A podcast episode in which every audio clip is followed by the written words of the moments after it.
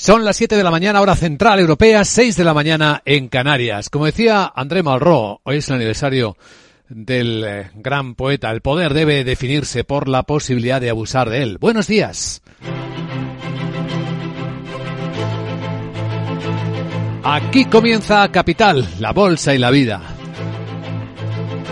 En este jueves, tercer día del mes de noviembre, con los tipos de interés ya más altos en los Estados Unidos y lo que viene, porque lo dejó claro Jerome Powell, hemos empezado a ver ya el efecto dominó. Hong Kong ha subido también 75 puntos básicos, como suele hacer, siguiendo los pasos del mercado americano. Y las caídas se extienden por el lado asiático y ya veremos si también por el europeo.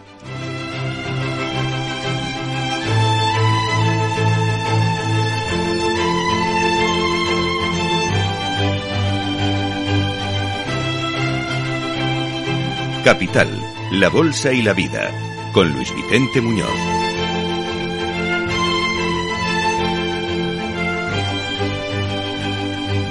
Y en la última hora de la noche hemos vuelto a ver escalada provocadora de Corea del Norte. Tres nuevos misiles ha lanzado, uno de ellos con alcance intercontinental, según la información que está trascendiendo. En dos prefecturas de Japón han sonado las alarmas antiaéreas ante la entrada en zonas próximas de riesgo de estas pruebas de misiles norcoreanos. El jefe del Estado Mayor Conjunto de Corea del Sur, Kim Jong-rak, decía hace un instante. Confirmaba esta mañana, nuestros militares han detectado el lanzamiento de un misil balístico de largo alcance desde la zona de Sunan en Pyongyang hacia el Mar del Este y dos misiles balísticos de corto alcance desde Kaesong en la provincia de Pyongyang del sur hacia el Mar del Este también.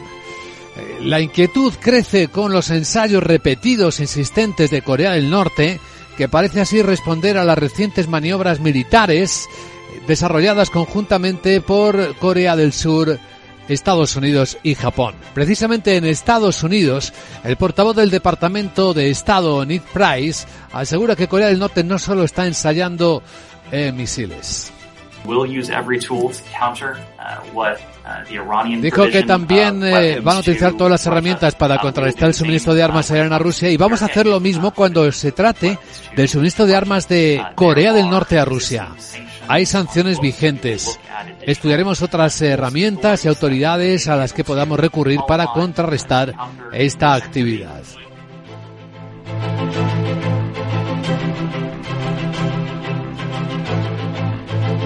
Así que la historia empieza a escribirse con tensión geopolítica, geoestratégica de nuevo en esta mañana del jueves 3 de noviembre, en la que mirando los mercados y recordando, releyendo las declaraciones que ha dejado en el aire el presidente de la Fed, Jerome Powell, nos encontramos con un par de conclusiones importantes. Y lo veremos en la entrevista capital, porque en una hora estará aquí para ayudarnos con la interpretación el socio director de Welcome Asset Management, Daniel Vaquero. Y es que la Reserva Federal seguirá subiendo los tipos de interés todavía en el tiempo. El propio Jerome Powell ha reconocido que los tipos van a ir más arriba de lo que inicialmente estaban esperando. Estaban esperando más cosas.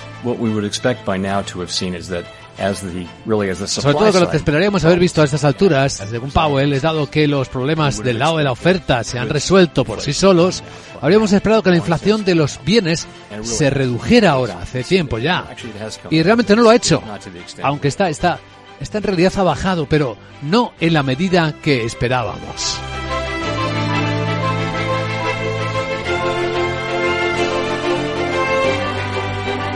Horas después de que sucediera esto, los futuros del mercado americano, bueno, se cerró con caídas importantes además. Pero los futuros vienen ya rebotando, sin gran convicción, sin gran fuerza. Siete puntos sube el futuro del SP500, son dos décimas, está en 3.776. Pero el futuro de las bolsas europeas viene cayendo. Ocho décimas el Eurostox está en 3.592. Enseguida en Capital Asia vamos a identificar cómo están reaccionando los mercados asiáticos a las subidas que también se han ido encadenando en una sesión en la que, bueno, los japoneses están de fiestas el Día de la Cultura y en China volvemos a ver caídas, sobre todo en Hong Kong fuertes, rozan el 3% a estas horas. Observamos también qué impacto está teniendo los mercados de divisas, donde el dólar fuerte parece de momento no ir más arriba. Ahora mismo en las pantallas de XTV un euro se cambia por 0,9820 dólares y el petróleo, el West Texas americano, en 89 dólares y medio.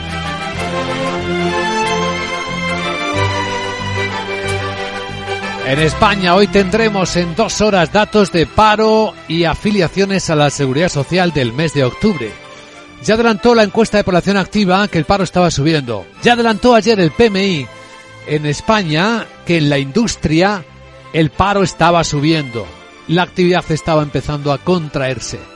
Aún así, las previsiones eh, del ministro de la Seguridad Social, José Luis Escriba, son la tasa de crecimiento del empleo es quizás lo más importante, son los nuevos empleos netos que se han creado. Y la verdad es que eh, somos el país de, Europa que más empleo está creando desde la guerra, eh, claramente, porque en general están parados los mercados de trabajo, la situación internacional es muy, muy, muy compleja. También España es el país con los niveles más altos de desempleo, junto con Grecia de la zona euro. En esta escena, con empresas que empiezan ya a contraer su actividad, a pararse, los sindicatos van a plantear hoy manifestaciones para pedir eh, que se suban los salarios, eh, como dice el secretario general de comisiones, Unai Sordo. Mientras las empresas lo que hacen es eso, repercutir incremento de costes a precios al consumo, a la vez bloquean las negociaciones de muchos salarios o llevan propuestas irrisorias a las mesas de negociación. Es decir, hacen una apuesta porque toda la crisis de precios, o la gran mayoría, la gran parte de esta crisis de precios, la paguen las personas trabajadoras. En Europa hay gobiernos que se están moviendo y esto es información de última hora que ampliaremos. El Reino Unido anuncia, ya adelanta, que el impuesto especial a las energéticas será más alto de lo que se dijo, más del 25%, e irá más lejos, hasta el año 2028. En Alemania están más por el lado de ayudar, pagando facturas eléctricas en el mes más frío, en el mes de diciembre a los ciudadanos. Precisamente hoy a estar en la gran tertulia de la economía David Hennenberger, director de la oficina en España de la Fundación Friedrich Naumann, y nos contará en primera persona. También con él estarán Jesús Varela, presidente de Longuluca, y José Ignacio Gutiérrez, vicesecretario general de la Confederación de Cuadros y Profesionales, con quienes daremos contexto a las noticias que hoy despiertan la economía. Y que a esta hora de la mañana presentamos con Miguel San Martín. Vamos a actualizar la información geoestratégica confirmación, por lo tanto, por varias fuentes de que Corea del Norte ha lanzado tres nuevos misiles esta noche. Uno de ellos ha provocado la activación de las alarmas en varias regiones japonesas. Es el disparo de lo que parece ser un misil balístico de largo alcance desde el área de Sunan, en Pyongyang. Los otros dos son misiles de corto alcance lanzados al Mar del Este. El primero supone que se activara el sistema nipón de alerta en dos prefecturas. El titular japonés de defensa, Yasukazu Amada, explica estos lanzamientos. Corea del Norte ha lanzado múltiples misiles hacia el mar del Japón desde su costa oriental.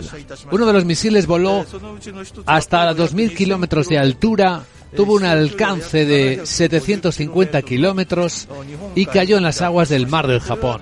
Creemos que se trataba de un misil balístico de alcance intermedio. El lanzamiento se produce después de que Pyongyang disparara ayer en torno a una veintena de misiles, una cifra récord para el régimen en un solo día. Muchos de ellos son de corto alcance. Los ejércitos de Corea del Sur y Estados Unidos acaban de anunciar que extenderán sus maniobras aéreas en respuesta a los misiles lanzados. Bueno, ¿y cómo estamos con Rusia después de que volviera a aceptar el tráfico de grano ucraniano por el Mar Negro? Dice el presidente Vladimir Putin que volverá a suspender el pacto de exportación si Kiev utiliza el corredor humanitario y los puertos con fines militares. Palabras después de que cambiara de opinión gracias, según el Ministerio de Defensa ruso, a la participación de la ONU y de Turquía. Hoy saldrán ocho barcos con granos desde Odessa. Por otra parte, Estados Unidos acusa a Corea del Norte de enviar en marcha a Rusia para la guerra en Ucrania. Así lo ha asegurado el portavoz del Departamento de Estado, Ned Price. Se han escuchado de nosotros temprano que tenemos información de que a pesar de las negaciones públicas que hemos escuchado de Corea del Norte, que Corea del Norte está suministrando encubiertamente a la guerra de Rusia en Ucrania un número significativo de proyectiles de artillería. Mientras se oculta el destino real de estos envíos armados, tratando de hacer que parezca que están siendo enviados a países de Medio Oriente o al norte de África. El presidente Volodymyr Zelensky denuncia que misiles rusos han sobrevolado esta noche el corredor del Mar Negro utilizado para esa exportación de grano. Por cierto, que en clave económica Rusia está ya en recesión técnica tras contraerse su PIB un 4,4% entre julio y septiembre. Debido a las sanciones sin precedentes por lo que llaman ellos campaña militar en Ucrania. Según los datos preliminares del Ministerio de Desarrollo Económico, en el segundo trimestre la economía rusa ya había caído un 4,1%, con lo que encadena dos trimestres consecutivos de contracción. Aún así, el Ministerio mejora sus previsiones y calcula que Rusia acabará el año con una contracción del 2,9% y que en 2023 solo será del 0,8% con crecimiento ya en el segundo semestre que podrá ser un crecimiento del 2,5% en 2024. Y en Alemania ya están activados los topes al precio del gas y de la electricidad en eh, un plan que está destinado a paliar el efecto de la inflación en hogares y pymes. El límite del precio del gas quedará en 12 céntimos de euros por kilovatio hora, mientras que el de la electricidad será de 40 céntimos. Así lo ha anunciado el canciller Olaf Sol al término de la reunión con los jefes de gobierno de todos los Länder. Además, acuerdan que el Estado asuma en diciembre la factura del gas eh, de los consumidores. La ayuda beneficiará también tanto a particulares como a pequeñas empresas y se estima que tendrá un coste aproximado de 9.000 millones de euros. Pero Sol prevé que haya más medidas. El gobierno federal ha adoptado decisiones necesarias para que esto pueda ocurrir ya en diciembre. Además, a mediados de noviembre, el 18, vamos a lanzar todas las demás normativas eh, para frenar el precio del gas, el freno del precio de la calefacción urbana y el tercer programa de deducción de impuestos. Este es el freno del precio de la electricidad. También eh, pretendemos aliviar la carga de los ciudadanos. El límite del precio del gas empezará a implantarse previsiblemente en febrero, un mes antes de lo previsto, aunque las regiones querían que fuera en enero. Tanto el tope del precio como el pago de la factura de este mes en diciembre del gas quedan dentro del paquete extraordinario de 200.000 millones de euros en apoyo de los hogares y la industria. Se estima que estas medidas van a suponer 33.000 millones. Alemania va a implantar un abono mensual a 49 euros para usar ilimitadamente el transporte público formará parte del paquete de medidas destinadas eh, a ayudar a los eh, ciudadanos y a favorecer el uso del transporte público. Además, los Ministerios de Trabajo y Seguridad Social, por lo demás, en España es uno de los datos más importantes del día. Van a publicar los datos de paro y afiliación de, de octubre en menos de dos horas. Recordamos que en septiembre se sumaron cerca de 30.000 afiliados más de media. Por el tirón del sector educativo, pero el número de desempleados aumentó en casi 18.000 personas, aunque el ministro de Seguridad Social, José Luis Escribá, ya adelantaba que octubre será un buen mes. Vemos un mes, un mes más y ya van, creo que 18 meses de año y medio consecutivo con datos de crecimiento neto del empleo mes tras mes. Y eso nos lleva a esos datos de 750.000 afiliados más desde la pandemia o desde hace un año, que desde mayo, desde agosto, que son dos puntos de corte de ese nivel prepandemia, y 400.000 empleos más eh, lo que va de año. Escriba ha anunciado que el Gobierno Central va a hacer una copia adicional de ingresos para garantizar las pensiones a partir del año 2032. Entre las medidas ha citado el mecanismo de equidad intergeneracional, que es una sobrecotización del 0,6% que se va a desembolsar a partir del año 2032. Por lo demás, en España, en la actualidad de hoy, el Congreso de los Diputados debatirá la única enmienda de totalidad contra la proposición de ley que crea nuevos impuestos temporales a banca y energéticas. Es la registrada por Ciudadanos y que previsiblemente será rechazada. El PP finalmente no ha presentado ninguna. La enmienda de la formación naranja pide adaptar el nuevo impuesto sobre los ingresos extraordinarios de las grandes energéticas a la propuesta que se acordó en la Unión y dejar fuera a las compañías eléctricas e imitar ese diseño para el impuesto a la banca. El Congreso también vota hoy, por cierto, el decreto para reducir el recibo del gas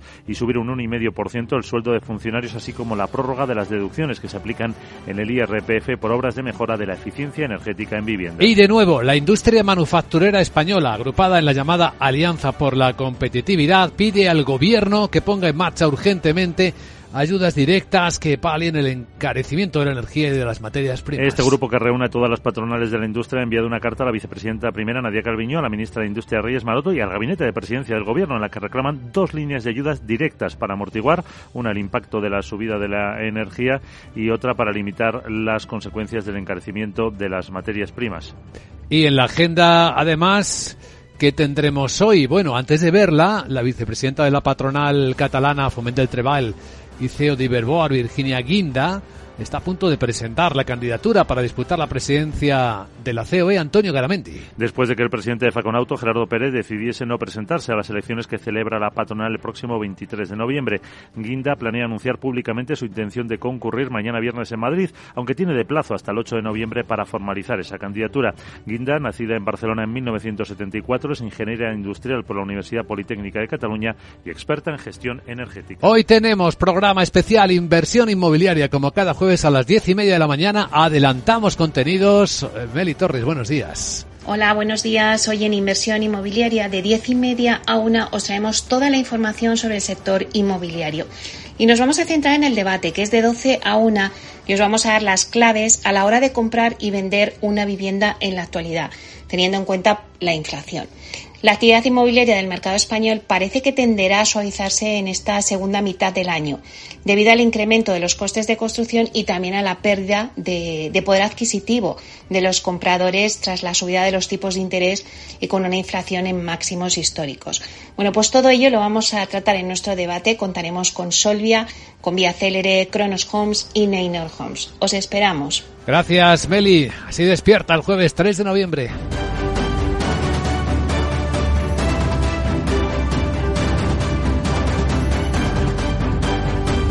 Capital, la Bolsa y la Vida, el programa de radio que despierta la economía, con Luis Vicente Muñoz.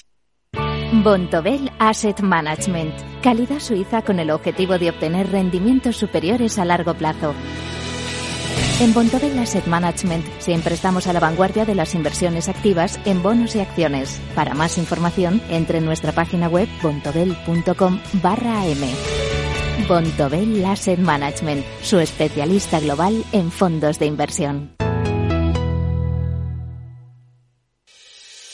Llega a Málaga el Congreso Técnico Nacional por excelencia de la protección contra incendios. Una mirada integral del sector con la participación de los agentes más importantes y los fabricantes nacionales de referencia. Conferencias y networking en la celebración de la Asamblea General de AERME. Inscríbete en congreso.aerme.com. Recuerda, congreso.aerme.com. Te esperamos los días 4 y 5 de noviembre en Málaga. ¿Estás comparando hipotecas? Hay matices que marcan la diferencia. Hipotecas Cuchabank. Consúltanos directamente. Más info en cuchabank.es. Dos cositas. La primera, me has subido el precio de mi seguro aunque yo nunca he dado un parte. La segunda, yo me voy a la mutua. Vende a la mutua con cualquiera de tus seguros y te bajamos su precio sea cual sea. Llama al 91 555 5555. 91 555 5555. Por esta y muchas cosas más, vente a la mutua. Condiciones en mutua.es. Capital, la bolsa y la vida. Con Luis Vicente Muñoz.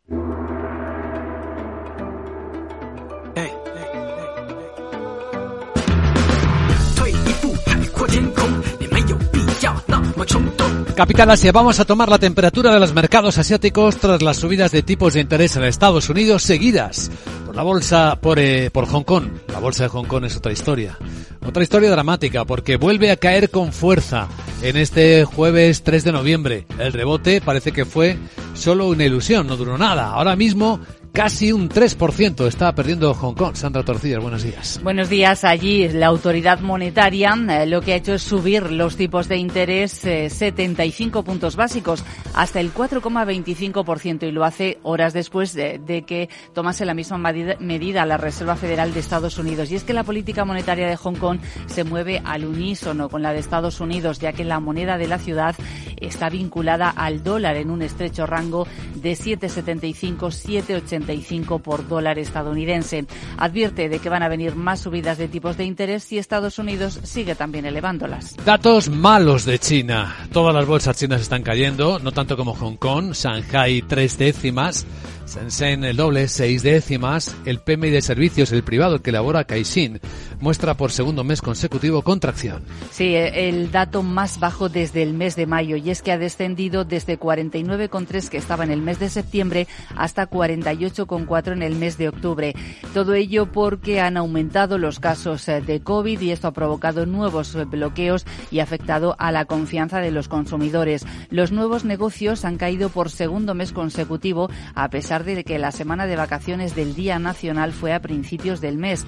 Los viajes turísticos han bajado más de un 18% y los ingresos por turismo nacional han retrocedido un 26%. Además, el índice de nuevos pedidos de exportación también ha bajado hasta territorio de contracción. El lunes se publicó el dato oficial que mostraba cómo la actividad del sector servicios ha entrado en zona de contracción. Bueno, además tenemos protagonistas empresariales, algunos de los que están publicando resultados como la tecnológica Lenovo.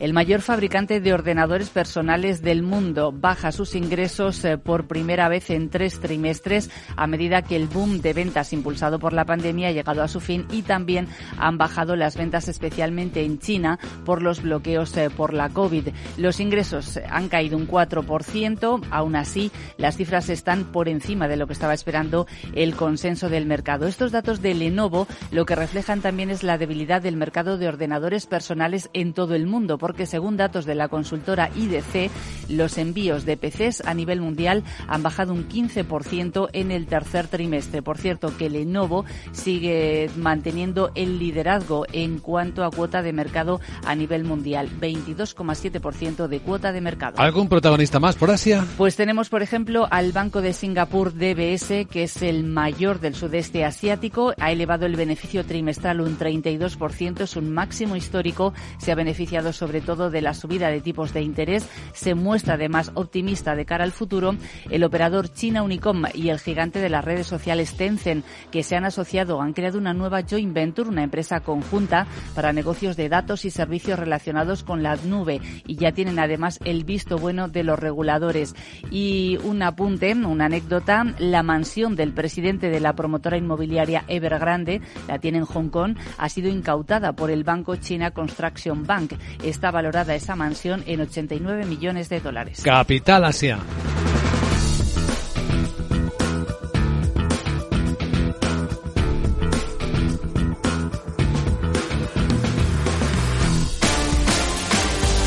Bueno, protagonistas de la jornada, los efectos de la subida de tipos de interés fuerte, esperada, del primer banco central del mundo, la Reserva Federal de los Estados Unidos. Laura Blanco, buenos días. Claves de lo que ha pasado. Bueno, pues que ha subido el precio del dinero 75 puntos básicos Jerome Powell. Todo el mundo está hablando de que las subidas a partir de ahora van a ser más moderadas. Por ejemplo, en diciembre se espera 50 puntos básicos. Pero atención a la fotografía que nos deja Jerome Powell, porque lo está claro, lo que está claro es que el precio del dinero tiene que seguir subiendo. Primera fotografía, primera descripción de lo que sucede. Sería prematuro pensar que eh, la subida de tipos de interés ha llegado a su fin. Es muy prematuro pensar en hacer una pausa eh, cuando se empieza a hablar de que ha llegado el momento de tener los tipos de interés en el lugar adecuado. Jerome Powell dice que no, que es prematuro pensar o hablar sobre una pausa en el aumento de los tipos de interés, porque la clave de lo que dice Jerome Powell es lo que se estaba esperando. Powell reconoce, esperábamos que a estas alturas la inflación estaría más controlada.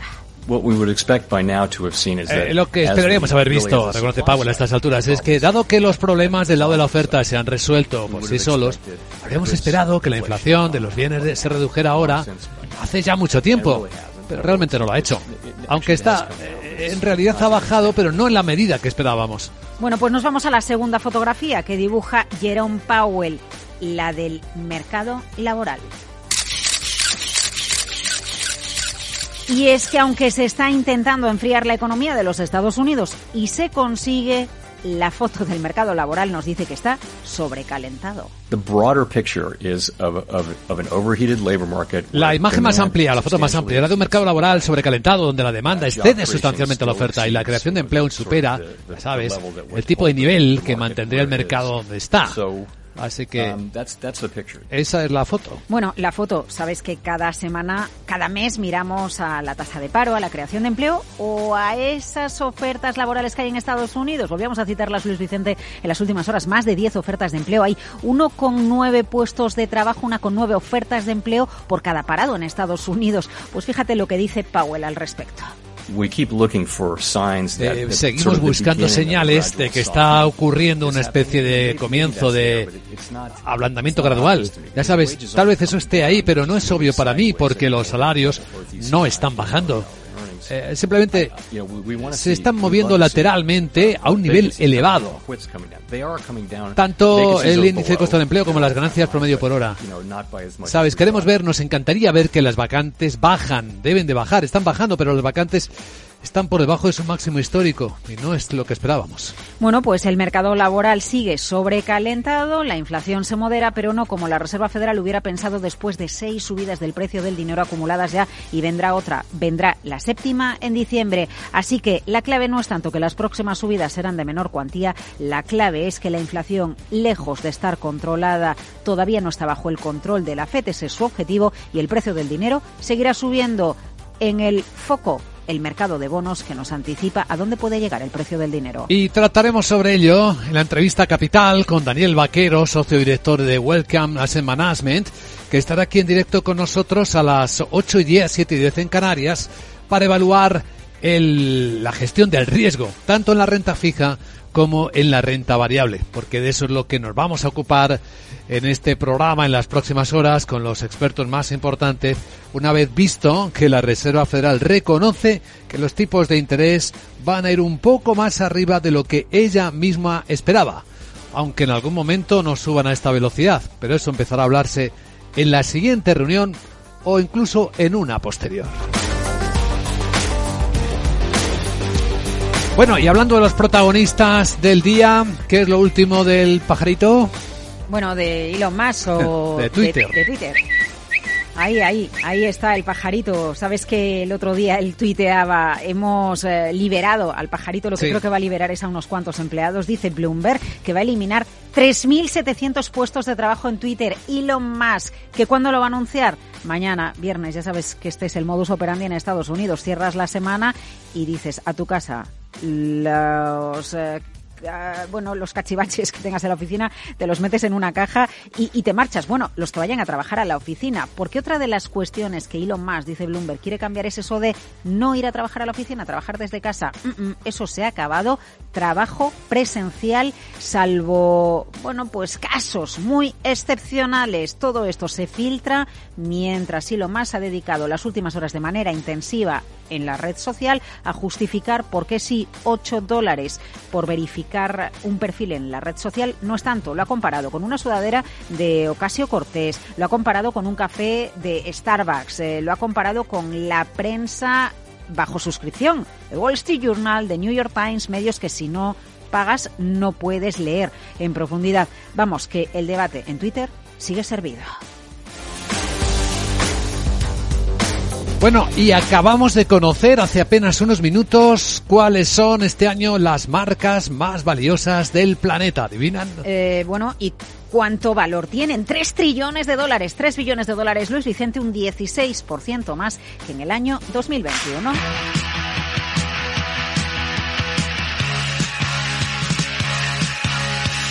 Apple, la marca con más valor de marca, 482 mil millones de dólares, un 18% más que hace un año. Microsoft mejora su valor de marca un 32% y Amazon también sube. Bueno, entre Apple, Microsoft, Amazon y Google se llevan una tercera parte del valor de las 100 eh, mayores marcas del mundo. ¿Qué, ¿Qué pasa con España? Pues que quien sigue eh, en mejor puesto es Zara.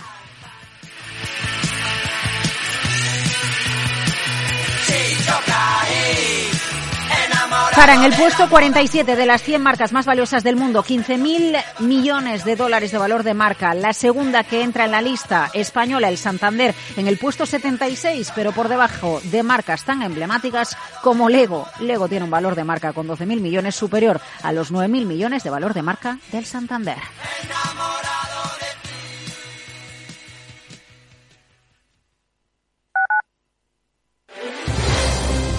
Si quieres entender mejor todo lo que rodea nuestro sector alimentario, tienes una cita en La Trilla. Un gran equipo de especialistas te acercará a la actualidad económica y política desde el campo hasta la mesa. Conocerás sus principales innovaciones sin olvidar las producciones más tradicionales. Los sábados de 8 a 9 de la mañana con Juan Quintana, La Trilla de Capital Radio.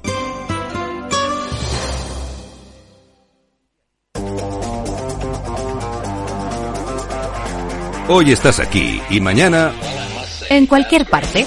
Llega a Capital Radio el primer programa sobre el metaverso de la radio. Todos los lunes a las dos y media de la tarde nos desplazamos por las ondas a diferentes universos con Selena Niezbala y el equipo de la Frontera VR. Sintoniza Metaverso en la Frontera y teletranspórtate con nosotros.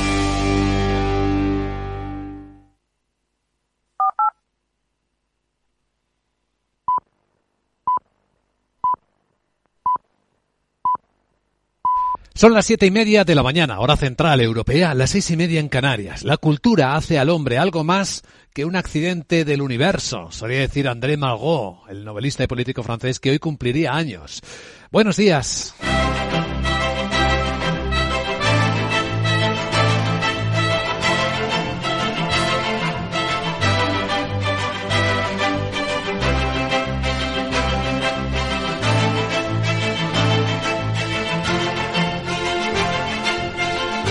Capital, la Bolsa y la Vida, con Luis Vicente Muñoz.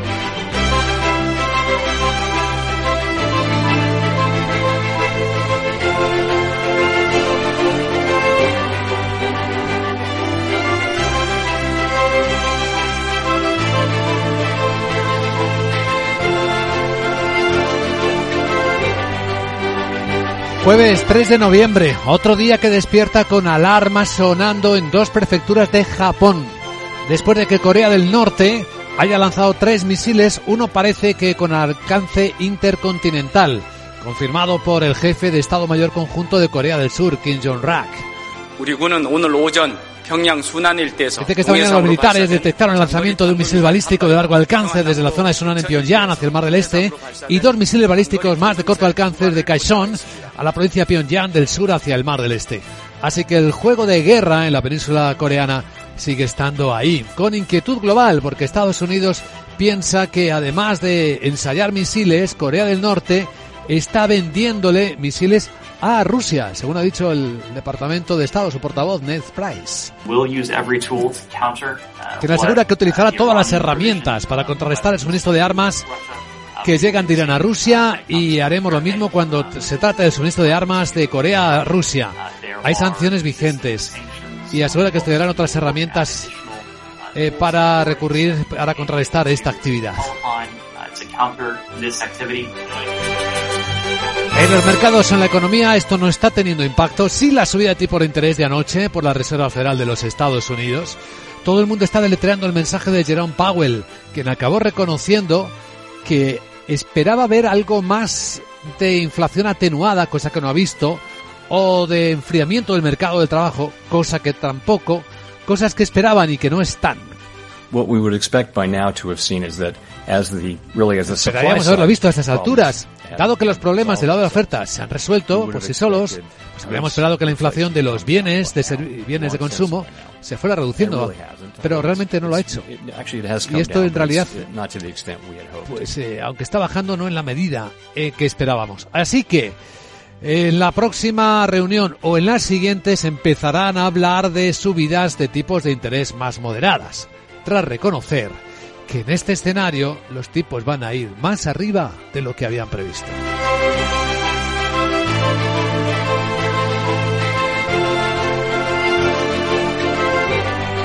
Wall Street cayó, la bolsa, los bonos también tensos.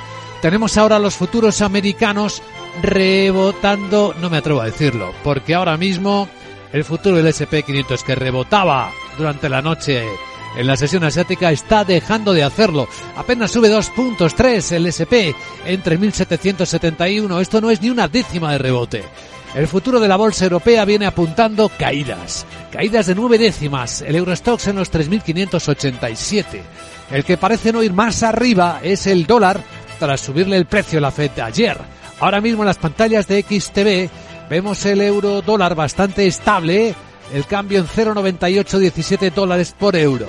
El precio del petróleo corrige ligeramente a 89 dólares y medio el West Texas y la onza de oro más, 8 décimas abajo a 1636.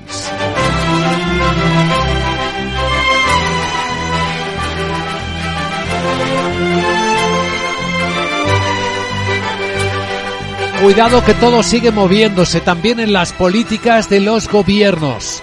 Algunos ayudando a sus ciudadanos y pymes a pagar, en este caso a no pagar la factura de electricidad en diciembre, como va a hacer Alemania.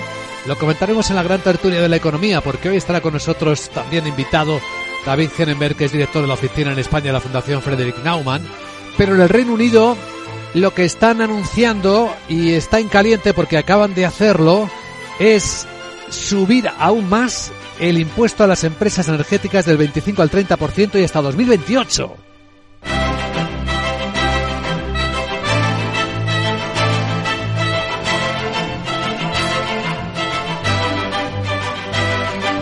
Y luego hay protagonistas empresariales de todo tipo, algunos publicando resultados, lo iremos contando enseguida en el tiempo del informe de preapertura de las bolsas de Europa.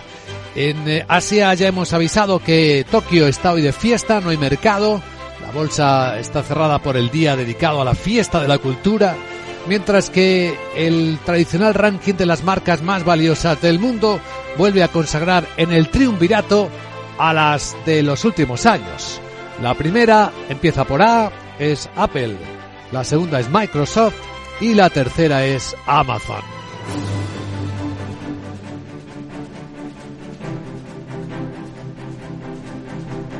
Y el presidente ruso Vladimir Putin dice que está dispuesto a volver a suspender el pacto de exportación de grano ucraniano si Kiev vuelve a utilizar el corredor humanitario y los puertos con fines militares. Palabras eh, después de que cambiara de opinión gracias, según el Ministerio de Defensa ruso, a la participación de la ONU y de Turquía. Hoy saldrán ocho barcos con grano desde Odessa. Por otra parte, Estados Unidos acusa a Corea del Norte de enviar armas a Rusia para la guerra en Ucrania. Lo ha asegurado el portavoz del Departamento de Estado, Ned Price.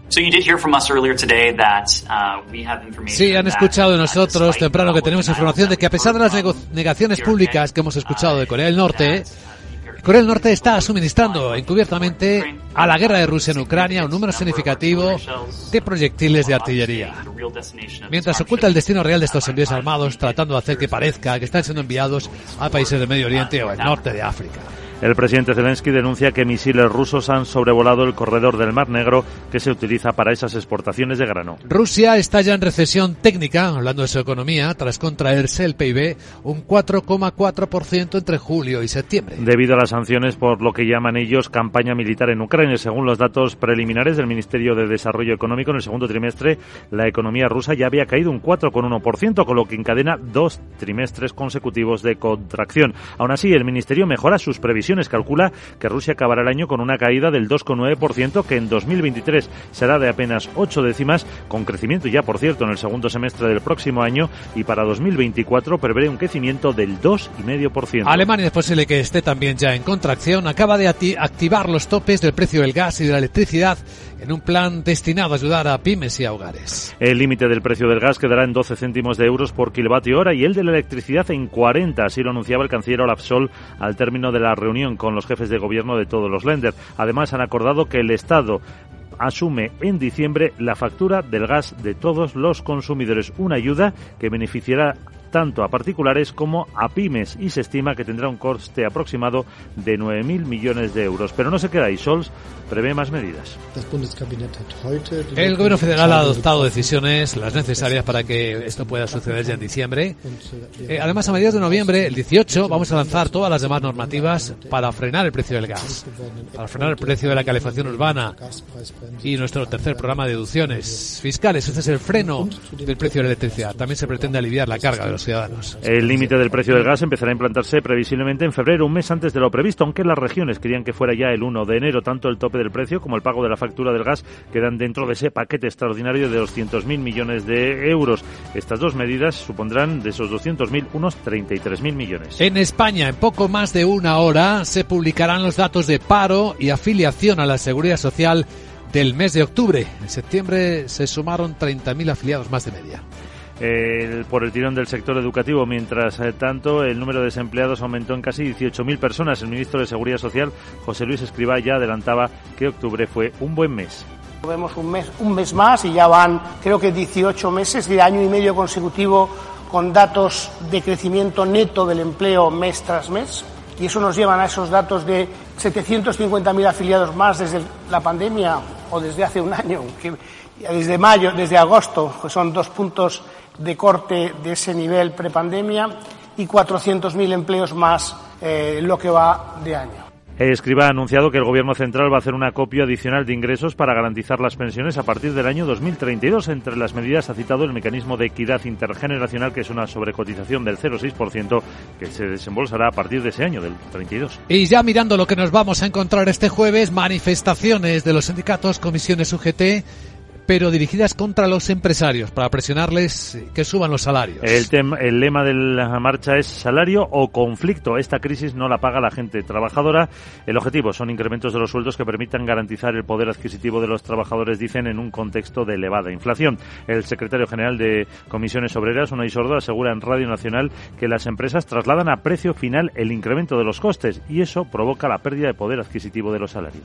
Los sindicatos no estamos planteando una única propuesta salarial para que ahora todas las empresas de España suban los salarios en función de la inflación, es decir, casi el 8%, sino que estamos planteando subidas razonables en los convenios colectivos, entre el 4,5 y el 2,5 entre este año y los dos que vienen, y compromisos de recuperación de la diferencia entre esos incrementos de salarios con la evolución de los precios. Este será el último acto del calendario de movilizaciones anunciado a finales de septiembre por comisiones y UGT para forzar a la patronal a retomar las conversaciones y alcanzar un acuerdo. Pues hay empresas con muchos problemas, algunas parando, otras pensando ya en ajustes de plantilla. Nos referimos a la industria manufacturera agrupada en la Alianza por la Competitividad, que vuelve a pedir al gobierno que ponga en marcha ayudas urgentes, directas, para frenar el encarecimiento de la energía que los neutraliza. Este grupo que reúne a todas las patronales de la industria ha enviado una carta a la vicepresidenta primera, de Calviño, a la titular de Industria, Reyes Maroto, y al gabinete de presidencia del gobierno, en la que reclaman dos líneas de ayudas directas para amortiguar el impacto de la subida de la energía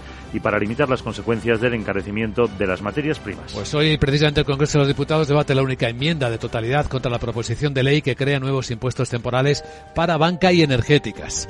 Lo tenemos en nuestra agenda, la de Sara Bot. Hola Sara, buenos días.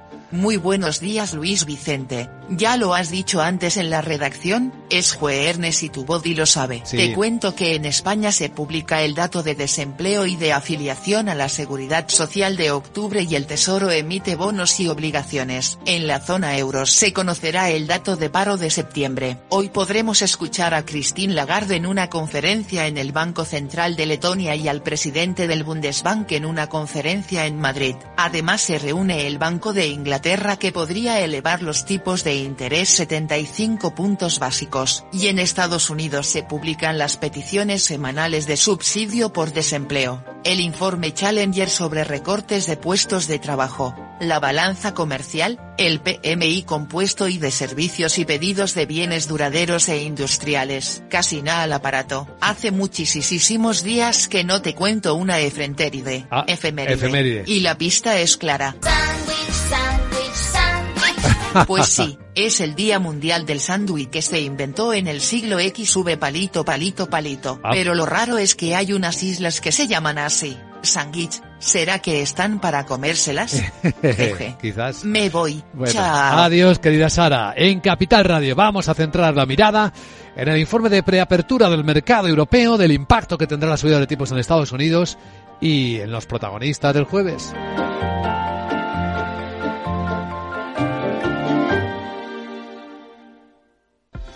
Invierte en más de 5.000 acciones al contado de tus empresas favoritas. Abre tu cuenta en capex.com y recibe junto a otros 5 amigos vuestra primera acción totalmente gratuita. Disfruta de eventos presenciales, webinarios de trading avanzados y formación exclusiva con expertos de mercado. Visítanos en nuestras oficinas de Madrid o en capex.com. Capex.com, tu nuevo broker de confianza.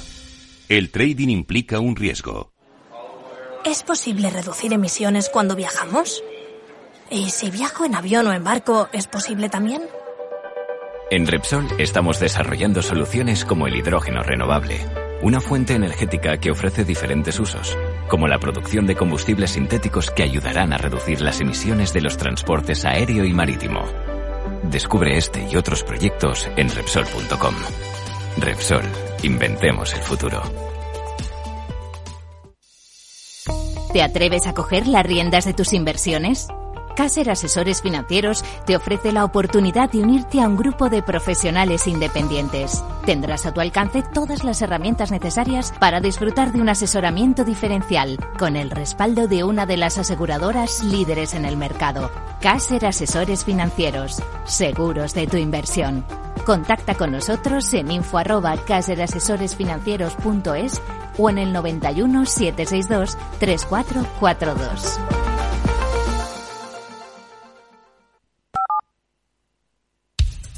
Capital, la Bolsa y la Vida, con Luis Vicente Muñoz. Informe de preapertura, el primero en Capital, la Bolsa y la Vida. Estamos observando cómo los futuros europeos vienen bastante tibios, algunos incluso bajando, como el futuro del Eurostox. Otros, como el alemán, un poco mejor, puede tener que ver con las decisiones del gobierno alemán para ayudar a pymes y ciudadanos a combatir la carestía de la energía que venimos comentando. Para ser eh, exactos, lo que más miramos a esta hora es el futuro del mercado americano tras la caída de anoche de Wall Street. Con la subida de tipo de interés, el SP viene con poca energía de rebote. Ahora parece que se anima un poco más, dos décimas arriba, sube ya siete puntos, está en 3.776. Sandra Torrecillas, buenos días. Buenos días. Esta mañana las bolsas europeas tienen que digerir los mensajes de la Reserva Federal. En el comunicado sí es cierto que abrió la puerta a una desaceleración en el ritmo de subidas de los tipos de interés cuando señalaba que los aumentos irían en función del impacto del endurecimiento de la política monetaria en la economía y en la inflación. Pero después el presidente presidente de la Reserva Federal, Jerome Powell, agriaba el estado de ánimo al decir lo siguiente. Let me say this. It's, it's, um, it is very premature. Permítame decir esto, es muy prematuro pensar en hacer una pausa. Entonces, las personas cuando escuchan retrasos piensan en una pausa. Desde mi punto de vista es muy prematuro pensar o hablar sobre pausar nuestro aumento de tipos. Tenemos mucho camino por recorrer. En nuestra política necesitamos aumentos continuos de tipos para llegar a ese nivel suficientemente restrictivo. Y por supuesto, no sabemos exactamente dónde eh, tenemos que llegar. Tenemos un rumbo. Hoy además tenemos reunión del Banco de Inglaterra. El consenso de mercado espera un alza de tipos de interés también de 75 puntos básicos. Sería la mayor subida desde 1989 para luchar contra la inflación eh, que en el mes de septiembre alcanzó el 10,1%, el nivel más alto en 40 años. Si se cumple lo previsto, los tipos en el Reino Unido se elevarán desde el 2,25 hasta el 3%. Y vamos a escuchar a partir de las 9 de la mañana a Christine Lagarde en una conferencia en el Banco Central de Letonia y al presidente del Bundesbank en una conferencia aquí en Madrid.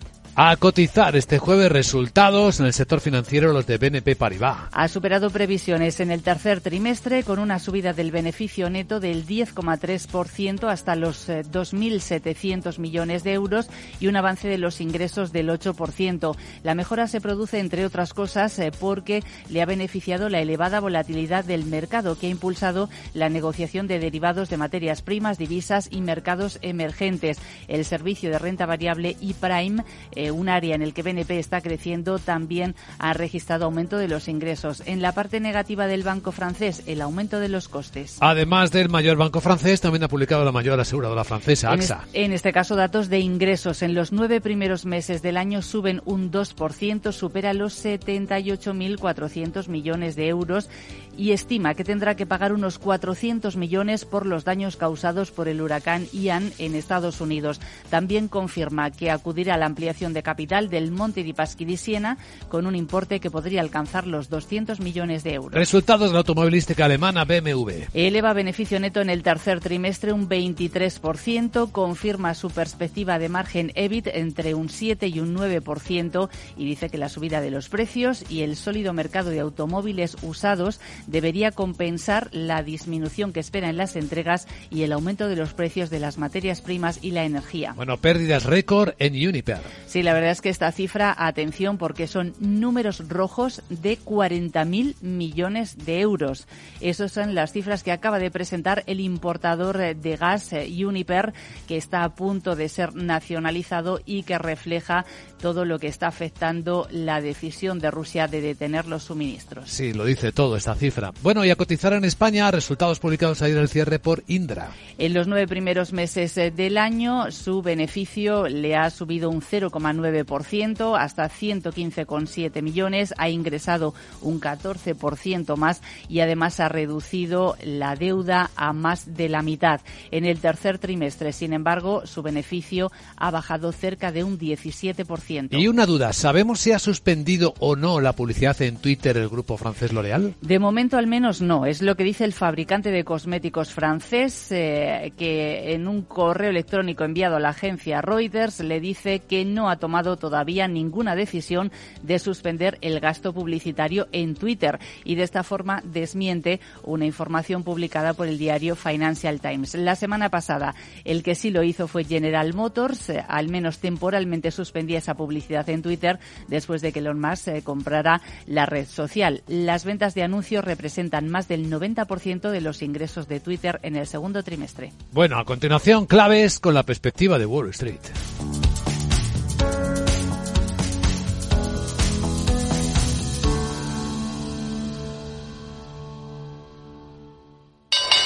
Invierte en acciones OTF sin comisiones. Tesla, Netflix, Amazon, Banco Santander, Telefónica, miles de acciones de los mayores mercados bursátiles del mundo y sin comisiones. Abre tu cuenta 100% online en solo 5 minutos. Un broker, muchas posibilidades. xtb.com. A partir de 100.000 euros al mes, comisión del 0,2%, mínimo 10 euros. Invertir implica riesgos.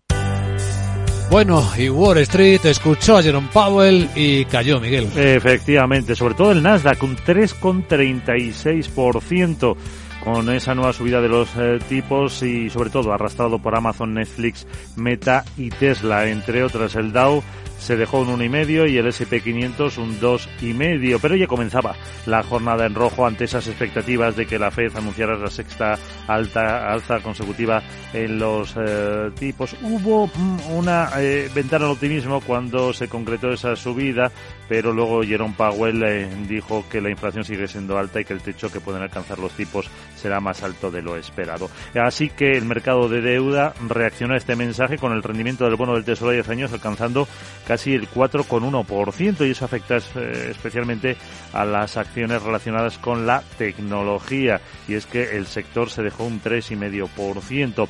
En el Dow destacaba el recorte de Salesforce del 6,2%, Disney casi un 4%, Apple un 3,7%, lo mismo que Nike, Microsoft e Intel en torno al 3,5%. En el S&P 500, Match Group subió un 4,2%, los laboratorios Charles River un 3,7% y Dupont más de un 3%, el farolillo rojo Devon Energy que se dejó casi un 13% y la Paramount que bajó un 12,4%. El petróleo ya eh, volvía a recuperar los 90 dólares el barril. Y ahora alguna perspectiva del lado asiático del planeta.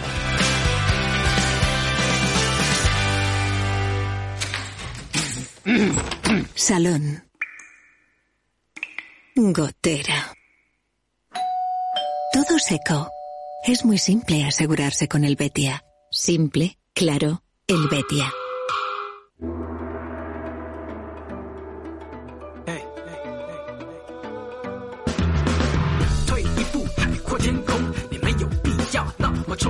Hong Kong protagonista, no solo porque ha subido los tipos de interés, lo mismo que hizo la Reserva Federal, lo hace siempre, 75 puntos básicos, sino porque vuelve a caer con fuerza la bolsa de Hong Kong, un 2,8% ahora, ya acercándose al cierre, en medio de las eh, difíciles circunstancias del sector inmobiliario chino, con presión sobre las tecnológicas. Bueno, todas las bolsas chinas están eh, cayendo a estas horas después, además de publicarse el dato de Caixin, dato privado sobre el sector servicios, que muestra la segunda contracción consecutiva mensual. En el resto de Asia no hay nada llamativo, porque la bolsa de Corea del Sur, después del lanzamiento de nuevos misiles de su vecino el norte, apenas baja tres décimas. Y Tokio está cerrado. Están celebrando el Día de la Cultura.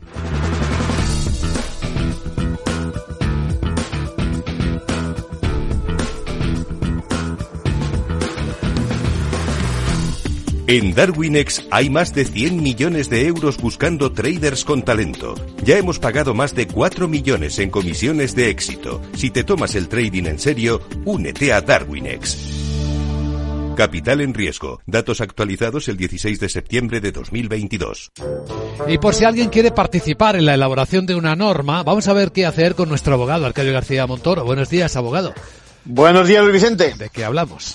Pues de ese trámite de consulta pública del que hemos hablado en otras ocasiones y que permite recabar la opinión de ciudadanos, organizaciones, bueno, todo antes de la elaboración de un proyecto normativo. En estos momentos resulta que cualquiera puede aportar su opinión para resolver conflictos entre consumidores, usuarios, empresarios, eso sí, de manera extrajudicial sin formalidades especiales que compliquen las cosas. Uno de los objetivos es impulsar precisamente la mediación para que se incorpore con mayor fuerza a la solución de estos problemas. ¿Pero puede resolverse cualquier diferencia por medio de esta solución alternativa? A ver, hablamos de reclamaciones de consumidores y usuarios. Y en los casos, claro, donde no estamos hablando de, de, un delito o que se produzcan, por ejemplo, lesiones o fallecimientos, por ejemplo, ¿no? Pero cuidado, donde la decisión que se toma es como la de la justicia, es decir, que va a vincular a las partes. La idea es que más empresas se sumen a estos procedimientos e incluso que lo hagan por medios electrónicos con el fin de que se resuelvan más rápido estos conflictos de consumo. En conclusión.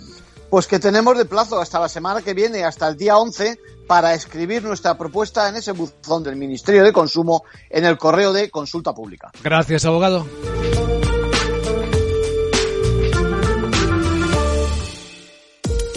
Mientras la ciberseguridad de la información tradicional gira en torno al software y al modo en el que se implementa, la seguridad del IoT incorpora más complejidad. La conectividad ofrece cada vez más escenarios con multitud de dispositivos conectados, donde el más trivial puede llegar a ser peligroso si resulta comprometido. Las soluciones Zero Trust de Zscaler permiten reducir estos riesgos. Descubra más en zscaler.es. CaixaBank patrocina este espacio. Un vistazo a la prensa financiera. Wall Street Journal titula en portada que la Reserva Federal apunta a aumentos más pequeños de los tipos de interés, pero en última instancia tipos más altos de lo inicialmente previsto o esperado. Habla de Elon Musk y de los cambios de Twitter propuestos por su nuevo propietario que reviven el debate sobre la anulación del spam.